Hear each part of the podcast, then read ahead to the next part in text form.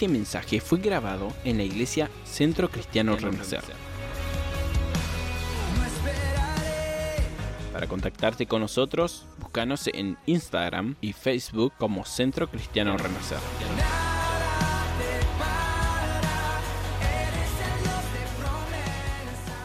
Este mes tenemos como lema, o como palabra lema para la iglesia, el pródigo volverá o el pródigo regresará a casa.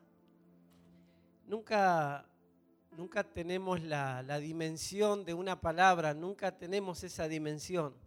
Lo que sabemos que una palabra tiene un poder ilimitado, eso sí sabemos. Pero lo que no sabemos es el alcance que tiene una palabra. Pero los que predicamos y creemos de que la palabra de Dios es poderosa, sabemos que la palabra se cumple, siempre se va a cumplir la palabra.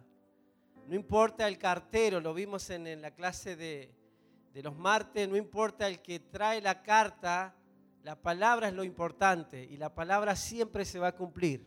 Amén. Le invito a que abra su Biblia en el libro de Lucas capítulo 15, verso 11. Vamos a leer. En el capítulo 15 de Lucas encontramos tres parábolas que enseñó Jesús. Y todo lo que Jesús enseña es importante.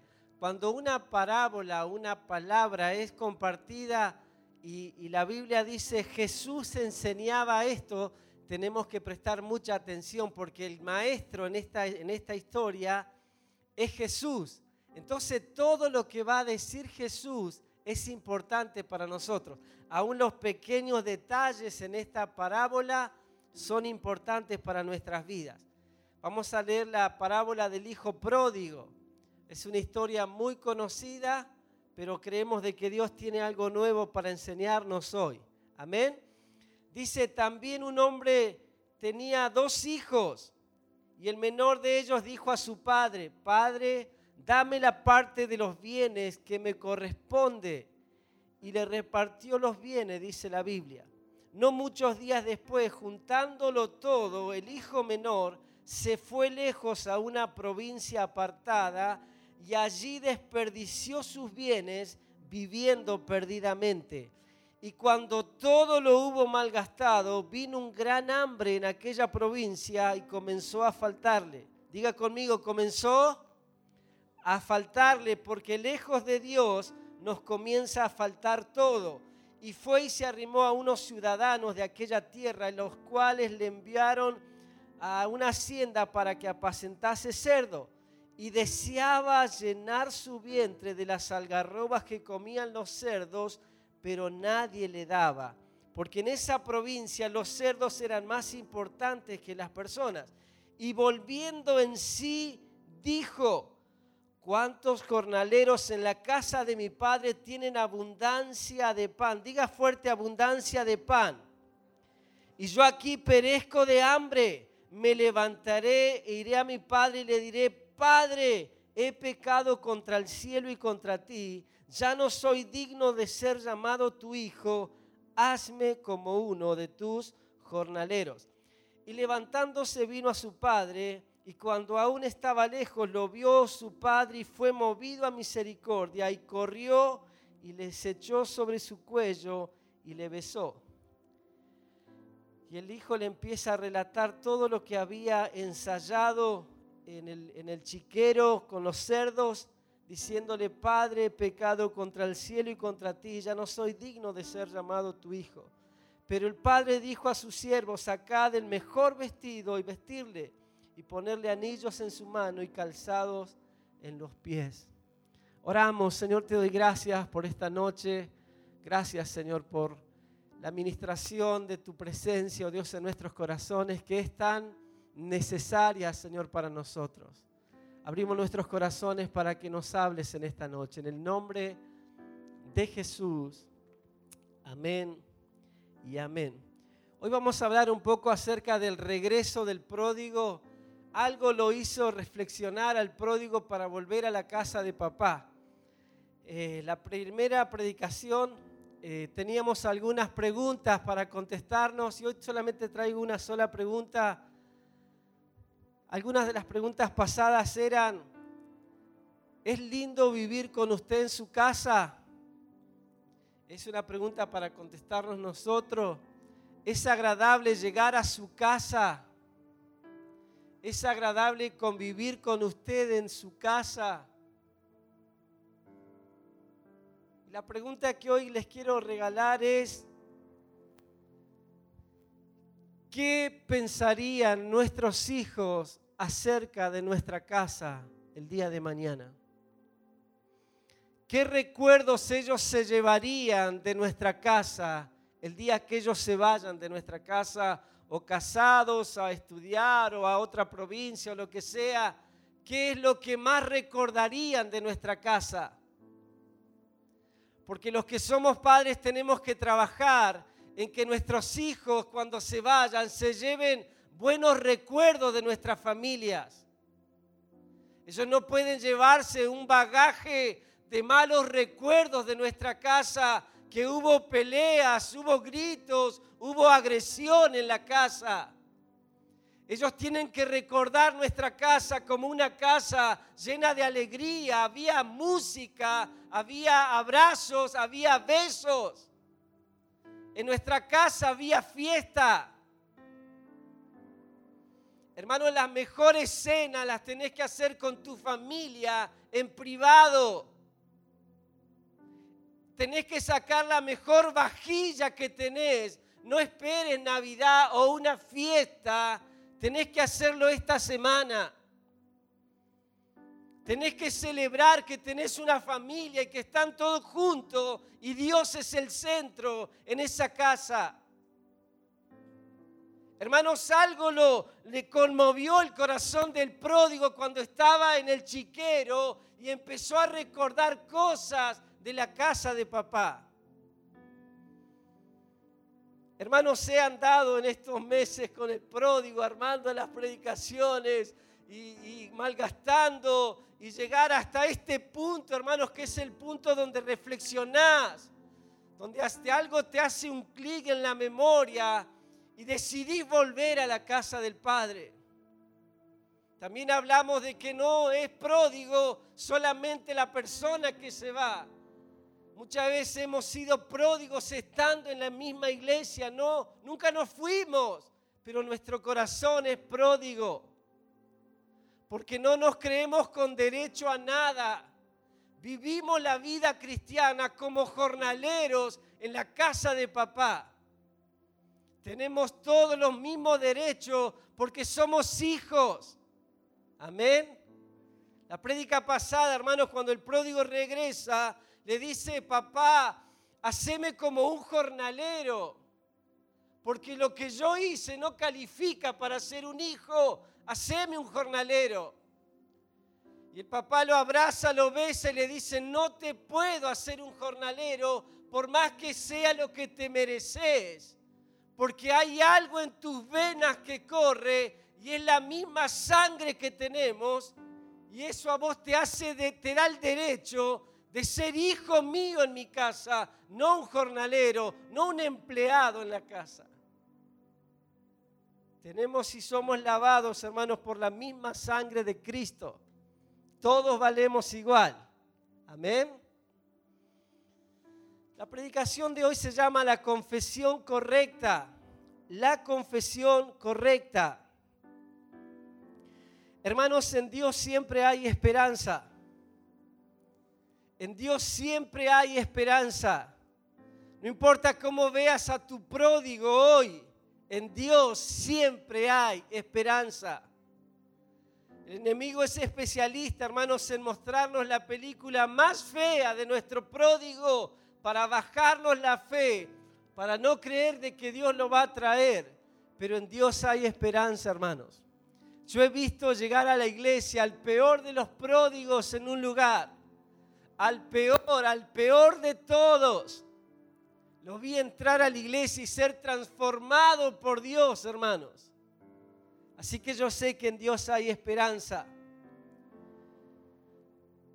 Hermanos, no fuimos creados para habitar entre los chanchos. Amén. No es nuestro lugar, hermanos. No fuimos diseñados ni planificados por Dios para habitar entre los chanchos. Pero la decadencia, hermanos, de cortar la relación con Dios cada vez nos aleja más de su casa y nos acerca más al chiquero. Y de repente nos vemos rodeados de gente y haciendo cosas que un día dijimos nunca voy a hacer. Porque el alejarnos de Dios, hermanos, nos acerca más al chiquero y empezamos a oler mal. Ya no es la misma fragancia que teníamos en la casa de papá. Ya pensamos mal, hablamos mal. Porque hermanos, la palabra dice en Corintio que somos olor fragante de Cristo nosotros. Pero cuando nos empezamos a alejar, hermanos, no despedimos esa fragancia. Hermanos, los que son papá, levanten la mano bien alto. Diga conmigo, mis hijos no fueron diseñados, no fueron creados para estar entre los chanchos. Son reyes, son princesas, son hijos de Dios. Amén. Hay esperanza, hermanos. Hay esperanza. Los padres que vienen solo a la iglesia y ahora te empezás a acordar, hermanos, hay esperanza usted adore a Dios de todo corazón, derrame su corazón, Dios toca a los pródigos. El plan de Dios, hermanos, se comienza a manifestar en nuestras vidas cuando nosotros atrapamos una palabra. Es una palabra, hermanos, lo que activa el plan de Dios en nuestras vidas y en nuestras familias. Todo está pausado, hermanos, en nuestras vidas hasta que una palabra lo activa todo en nosotros. Por eso después de esta palabra usted va a activar, hermano, la pausa le va a sacar y va a empezar a creer de que su pródigo va a venir a la iglesia. Que su pródigo va a entrar por esa puerta. Amén. Por eso hablábamos que los porteros tienen que ser lo más bonito y hoy mire lo que tenemos atrás. ¿Eh? Porque es lo que van a recibir a los pródigos. Tienen que estar bien vestidos, perfumados, porque son los que van a dar el primer abrazo a los pródigos. Alegres, felices, eso es lo que tiene que haber en la casa del, del Padre. Cuatro pasos, hermanos, para esta confesión correcta en nuestras vidas. Cuatro cosas que hizo el pródigo, hermanos, cuatro pasos que tenemos que aprender en esta confesión correcta. Verso 17 y verso 18. La confesión correcta, hermano, tiene acción en nuestras vidas. No te quedas solo con la intención, sino que accionás, algo se acciona en nuestras vidas. El pródigo dice, me levantaré e iré a mi padre y le diré, entonces, punto número uno, los que anotan, la confesión correcta te hace reconocer, primer cosa que te hace reconocer, la confesión correcta es la abundancia que hay en la casa de papá. El pródigo hermano se accionó pensando en la abundancia que había en la casa de papá cuánta abundancia hay en la casa de mi padre, cuánta abundancia tienen los jornaleros y yo acá perezco de hambre, dice el pródigo. Diga conmigo abundancia. Un poquito más fuerte, abundancia. Hermano, la abundancia no tiene que ver con lo que yo tenga en la billetera hoy. Porque a veces limitamos a Dios con lo que nosotros tenemos, hermanos, y eso no limita para nada a nuestro Dios. Nuestro Dios tiene en abundancia. Y sáquese de la cabeza, hermanos, el signo dinero, porque Dios tiene abundancia de todas las cosas. Y vamos a ver al, al, final de este punto que en la casa de papá había abundancia de un montón de cosas entre ellas había abundancia de dinero. En la casa de, papá hay abundancia, decía el pródigo. Yo acá perezco de hambre. ¿Cuántos jornaleros tienen abundancia de pan? Hermanos, en nuestras familias tiene que venir la abundancia. En nuestros matrimonios tiene que venir la abundancia. ¿Abundancia de qué, pastor? Abundancia de paz, abundancia de amor, abundancia de valoración, abundancia de alegría en nuestra casa. Eso es lo que tiene que abundar en nuestra casa.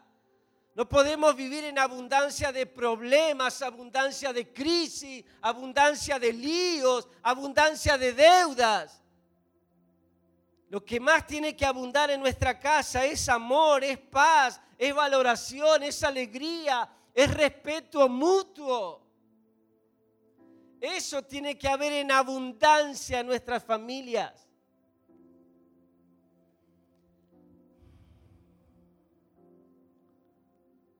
Tenemos que reconocer, hermanos, que toda esa abundancia está en la casa de papá. Amén. Siempre he pensado, hermano, ¿por qué el pródigo, el pródigo reflexiona, hermanos, entre los chanchos? Entre los chanchos reflexiona el pródigo, ¿sí? Estamos bien ahí. Vamos un ratito, hermanos, al chiquero con el pródigo, ¿sí? Vamos a ir, vamos a entrar, al, conocen los chanchos, conocen un chiquero, eso está todo sucio, eso no es bonito. Pero siempre he pensado, hermano, ¿qué lo hizo reflexionar a este hombre? Y me he sentado con el pródigo entre los chanchos ahí mirando y pensé por un momento, quizás un jornalero, escuche, esto es, una, esto es, mío nomás, ¿eh? Quizás un jornalero tenía la, cara de uno de los cerdos. Y mirando los cerdos, porque él dice que trabajaba, apacentaba a los cerdos, de repente empieza a mirar un cerdo y dice, mira, este se parece a Pocho. Y pensando en uno de los jornaleros, se acuerda de la abundancia que había en la casa de papá y tenían los jornaleros. ¿Por qué no se acuerda del hermano, no se acuerda del padre, hermano, se acuerda de un jornalero que trabajaba y tenía abundancia en la casa de papá? Eso es muy mío, hermano, no lo vaya a contar a otro. El pastor dijo que había un chancho que se parecía al jornalero. No le diga, eso es mío nomás. Yo armando las predicaciones, sentado ahí, me he puesto a pensar, ¿qué le habrá hecho reflexionar a este hombre para acordarse de la casa de papá. Pero diga conmigo abundancia, hermanos. Abundancia, abundancia, abundancia, abundancia. Abundancia. Abundancia. Vamos a terminar con estas palabras, hermanos, y vamos a, vamos a creer que nuestros pródigos, aún los pródigos de la iglesia, los pródigos de la iglesia, tienen que acordarse bien, hermanos de la iglesia. Pero ya para el final, no quiero ir aterrizando todavía. Eh, eh, punto número dos, la confesión correcta te hace reconocer el mal estado en que vos estás. Te hace reconocer tu mal estado. Él empieza un ensayo en el chiquero y dice, me voy a levantar y voy a ir a mi padre y le diré, Padre, he pecado contra el cielo y contra ti, ya no soy digno de ser llamado tu hijo, hazme un jornalero. Entonces la confesión correcta en nuestras vidas, hermanos, nos hace reconocer, tenemos que reconocer nuestro mal estado. Reconocer nuestro mal estado. Venir a papá y contarle, hermanos, lo que hemos hecho pequé contra tu plan, pequé contra tu propósito. Tenemos que reconocer que fue nuestra responsabilidad, que nosotros lo hicimos mal.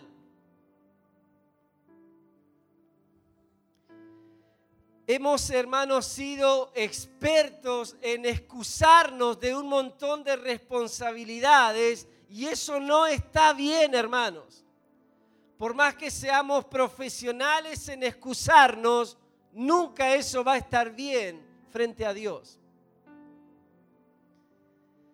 Hace un tiempo Dios me dijo, Esteban, yo no quiero más tus excusas.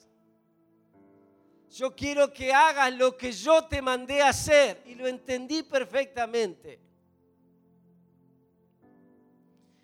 Hermano, Adán y Eva no fueron echados del huerto del Edén porque pecaron solamente, sino porque no reconocieron sus responsabilidades. Adán le echaba la culpa a Eva, Eva le echaba la culpa a la serpiente, pero nadie se hacía cargo del problema. El pródigo, hermanos, es una historia que Jesús nos enseña nos enseña de que tenemos que ser responsables individualmente de nuestra salvación. Individualmente, esto no es matrimonialmente, nada, esto es individualmente con Dios. Pequé contra el cielo, pequé contra ti, dice el pródigo. Reconoce las dos formas, hermanos, donde él falló. Pecar contra el cielo es pecar, hermanos, contra el propósito ideal de Dios para nuestras vidas. Es fallar en el propósito, hermanos, de Dios para nuestras vidas. Ahí es donde fallamos. Pero hermanos, he aprendido que reconocer nuestros errores nos habilita para que Dios nos perdone y Dios nos vuelva a usar.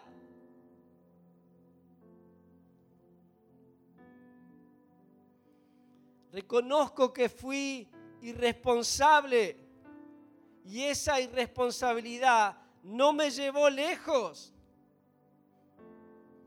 Reconozco que lo hice a mi manera y fracasé. Terminé entre los cerdos.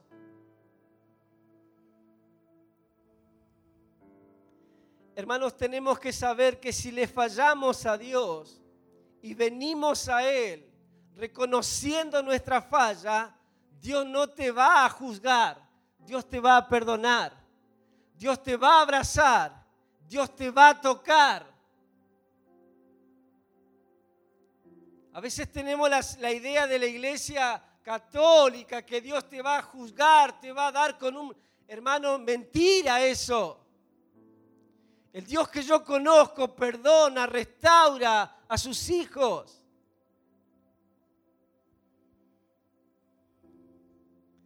Punto número tres, la confesión correcta.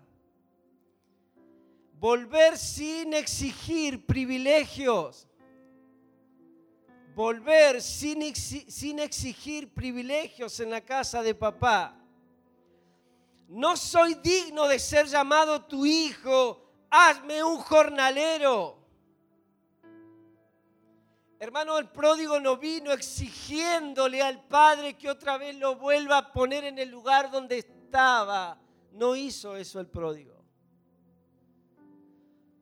Porque hoy las personas, hermanos, que se alejan de Dios y vuelven a Dios, vienen con toda la lista de cosas que hacían antes de alejarse y quiero volver a retomar.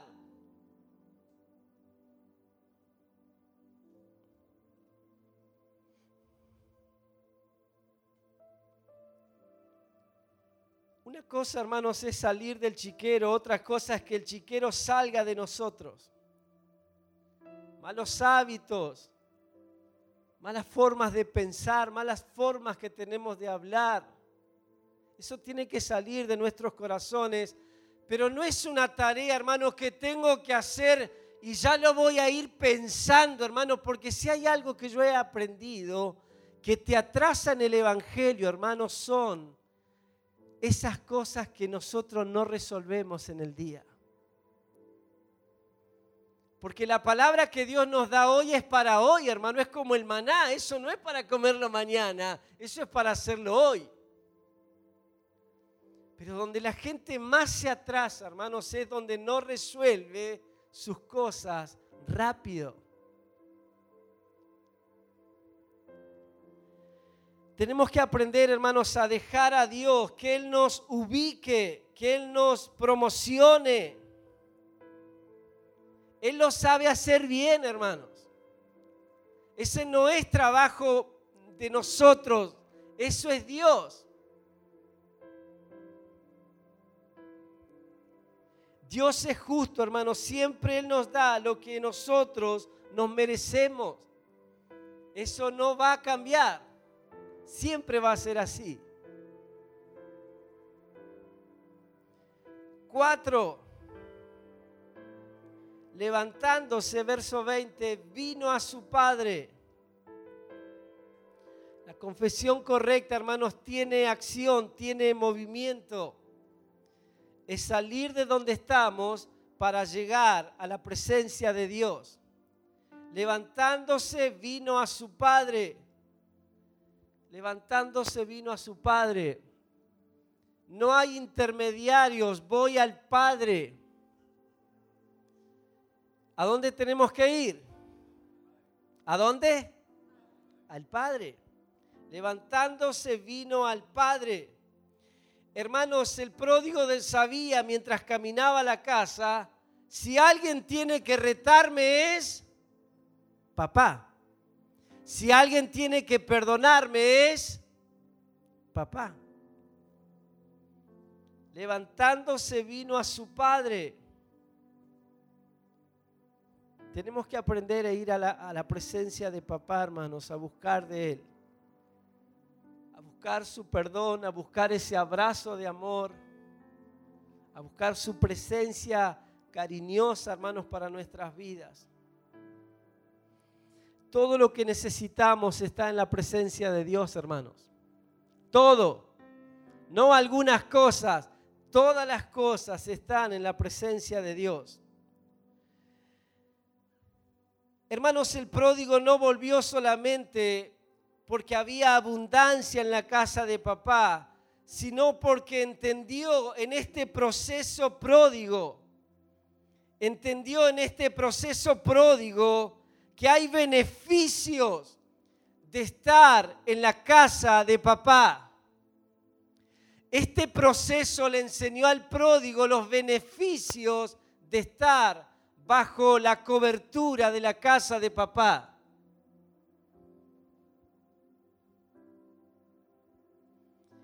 El pródigo aprendió, hermanos, el beneficio de estar bajo autoridad aprendió que en la casa del Padre hay fundamentos sólidos. En el chiquero no hay fundamentos sólidos. Aprendió que en la casa de papá hay reglas, hay límites. Hermanos, si las reglas y los límites no son malos, nuestros hijos tienen que aprender que las reglas y los límites son para su beneficio, son para su ayuda, no son malos. Reglas y límites en una ruta es el guardarray en una curva, hermanos, para nosotros. Si nosotros no respetamos las reglas y los límites, el guardarray, hermanos, nos va a indicar dónde tenemos que ir. Pero este proceso, hermanos, porque yo sé que la gente que se revela con Dios, entra en esta etapa de su vida que se llama el proceso pródigo, donde lo tienen que aprender de alguna manera. Y es esa manera, es ese proceso que le enseña. A mí me enseñó, hermanos, ese proceso. Porque yo también fui un pródigo. Y el día que reconocí que todo lo que me faltaba estaba en la casa de papá y volví al Evangelio, hermanos, valoré todo lo que se hace en la iglesia por las personas. Hasta ese día que me fui, no había entendido nada en la iglesia. Pero el proceso pródigo, hermano, me hizo extrañar este ambiente de la iglesia, la adoración en la iglesia, el servicio en la iglesia.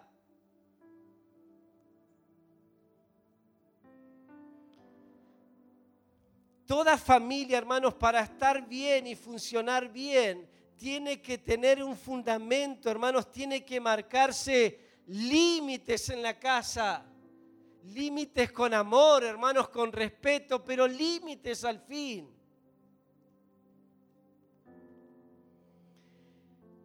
El pródigo hermano se fue porque no quería que nadie le diga nada. Por eso la Biblia dice y se fue a una provincia apartada, bien lejos. No quiero que nadie me diga nada. No quiero que nadie me mande a mí. Y en eso de alejarse porque no quiero que papá me esté diciendo nada, tuvo que aprender, hermanos, que todo lo que papá le decía era para su bien. Pero no lo entendés hasta que no vivís la etapa pródiga de tu vida.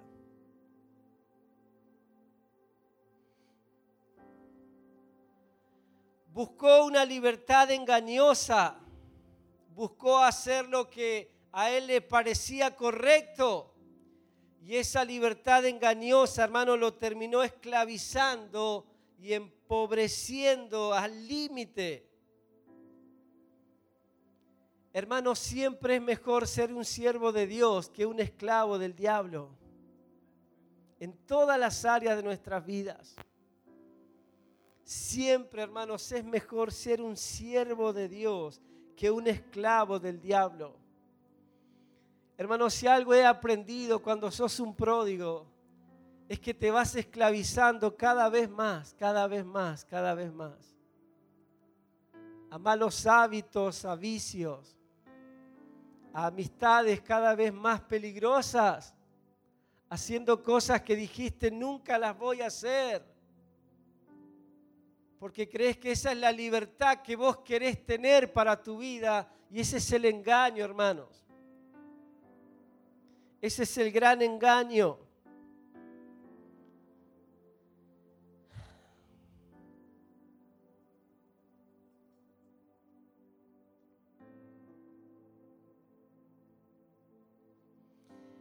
El pródigo vuelve, hermanos, porque entiende el principio de estar bajo autoridad, de estar bajo sujeción. Porque empezó a amar otra vez los límites en la casa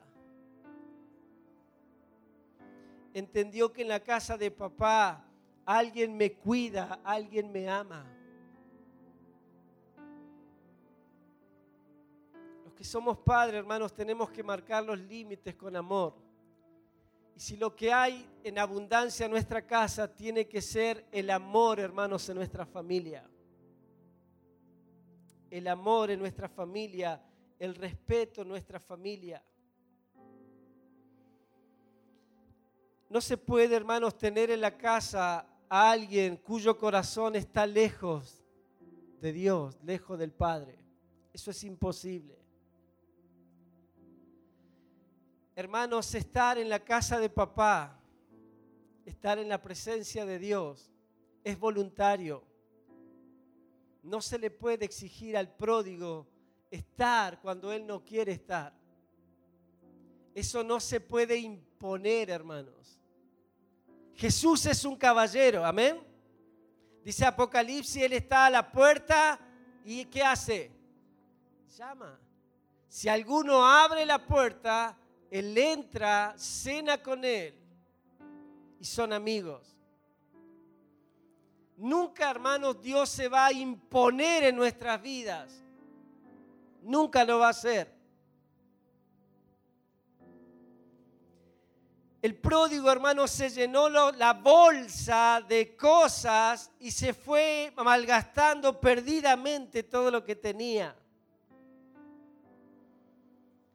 Pero después de esta confesión correcta, hermanos, de cuatro pasos prácticos, reconociendo la abundancia, reconociendo su mal estado, reconociendo que tenía que ir al Padre, reconociendo de que no vengo a exigir privilegios, necesito misericordia. Después de reconocer estas cosas, hermanos, viene el abrazo de papá y viene el beso de papá. Todos fallamos, amén. contaba la historia el domingo pasado de esa mamá que va a la oficina y le dice, pastor, mi hija se puso de novio con un chico que nosotros no aceptamos. Entonces la echamos de la casa porque no puede estar bajo nuestro techo con alguien que nosotros no aceptamos. Y la hermana mayor es la que le lleva la comida, la va a ver y nos, trae la información. Y el pastor le dice, mamá, ¿algún día vos fallaste? ¿Algún día pecaste? ¿Algún día fallaste? Sí, pastor, lo he hecho. ¿Y Dios te dio la espalda también? No. ¿Y por qué lo haces con tu hija? ¿Por qué lo haces con tu hijo?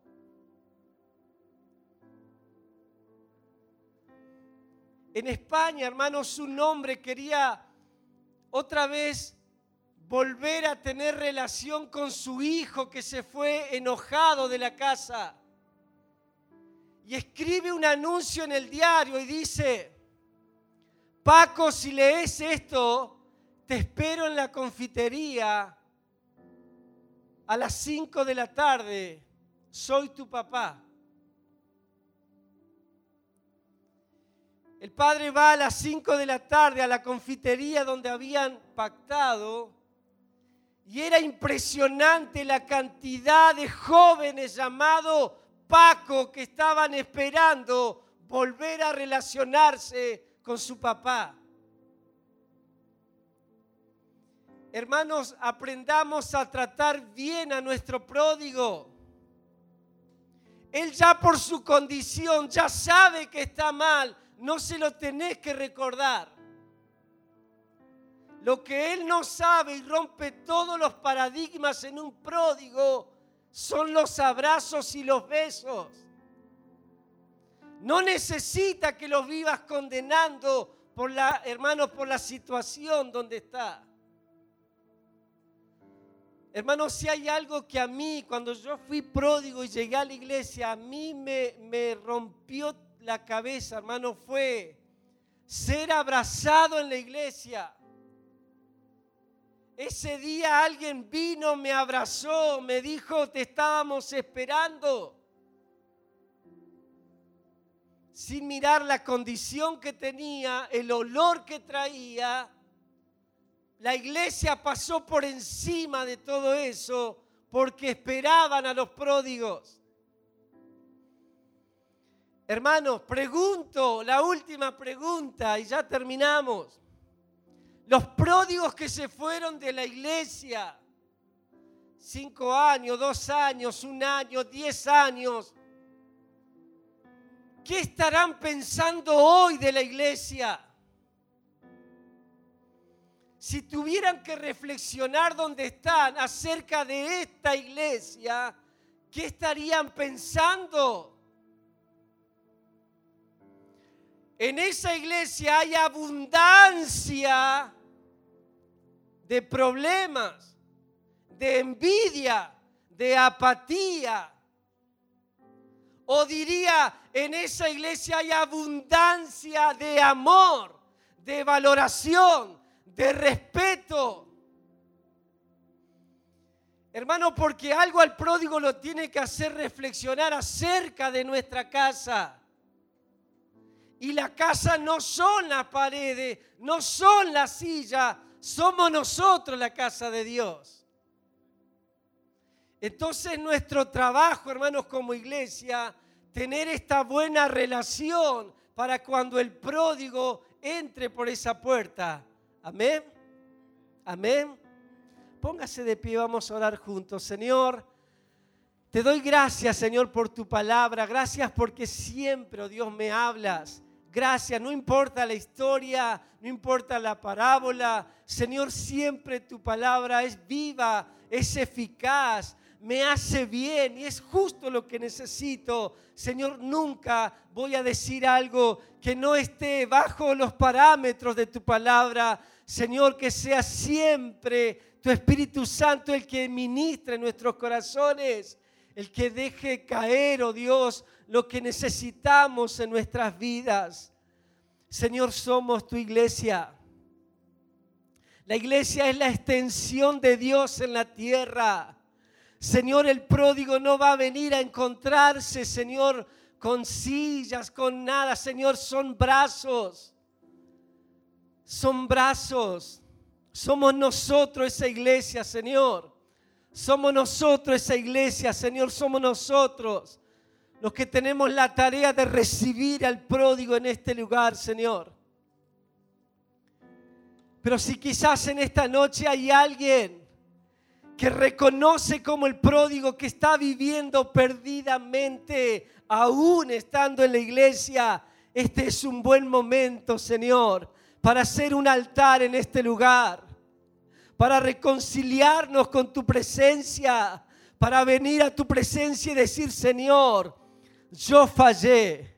Yo lo hice mal, Señor, yo lo hice mal. Yo me alejé de tu presencia, creyendo que era lo mejor para mi vida. El altar está abierto en esta noche. Vamos a orar juntos en este lugar. Te adoramos, Espíritu Santo, te adoramos, te adoramos, te adoramos. Quizás haya entre nosotros una mamá, un papá, un hermano que tenga un pródigo en el corazón y estás orando por él, por ella. Decís, pastor, es mi hija, es mi hijo, que se alejaron hace años de la iglesia. Vamos al altar, vamos a orar juntos por ese pródigo. Vamos a orar juntos por ese pródigo, que el Espíritu Santo pueda tocar sus corazones.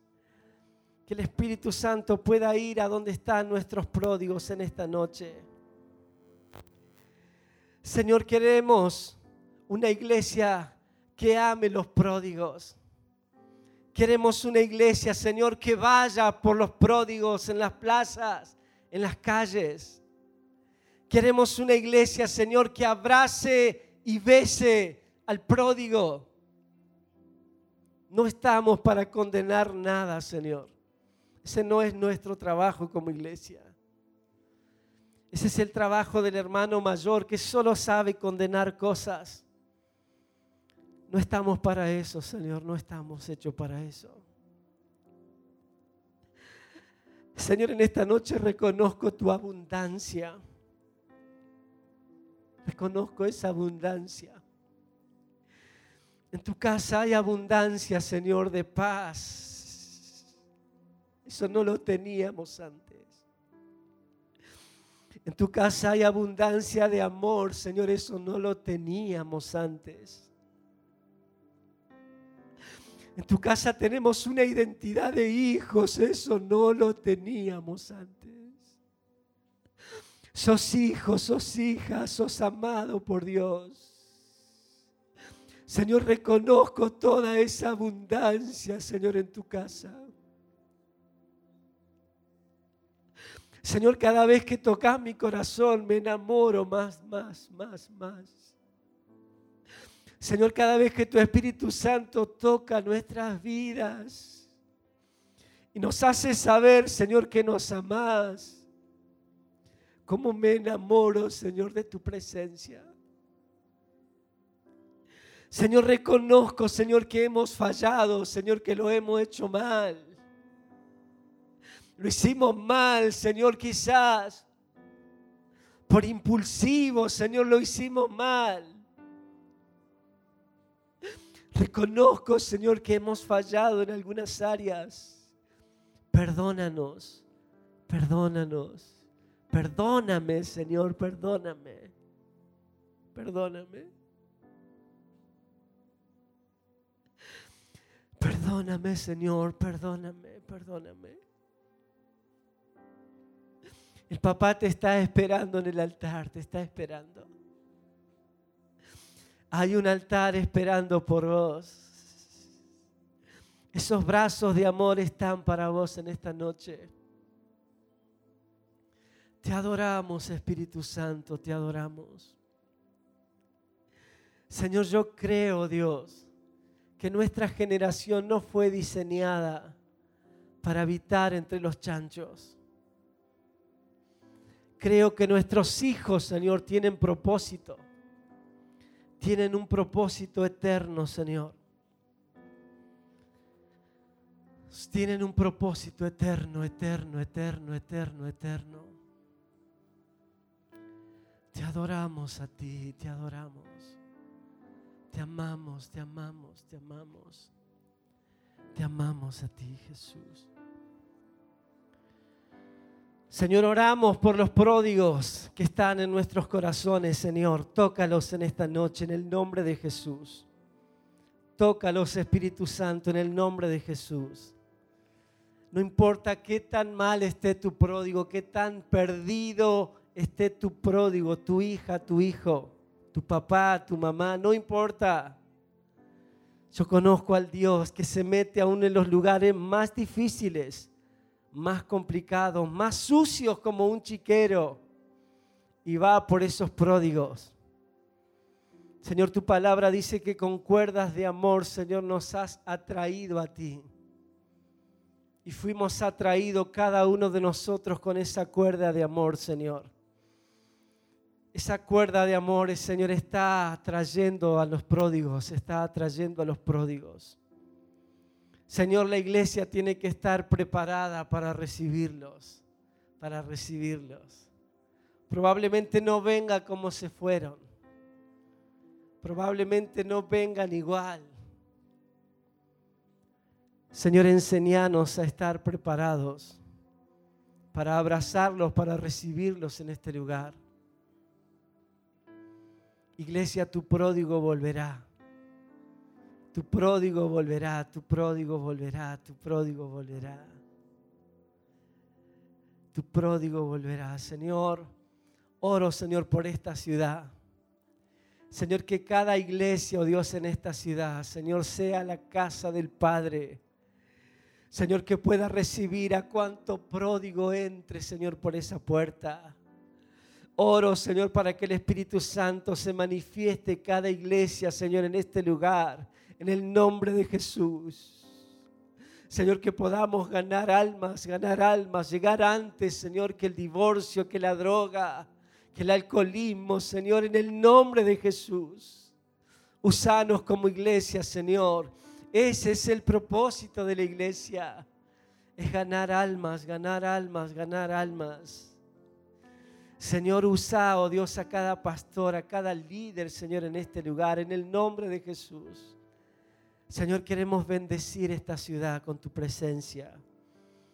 Bendecimos, Señor, esta ciudad, cada barrio, cada cuadra, Señor, en el nombre de Jesús.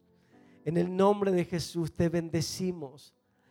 Pico truncado, te bendecimos, te bendecimos, te bendecimos, te bendecimos, te bendecimos.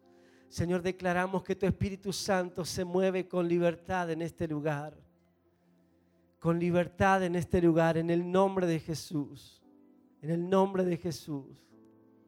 Amén y amén. Cada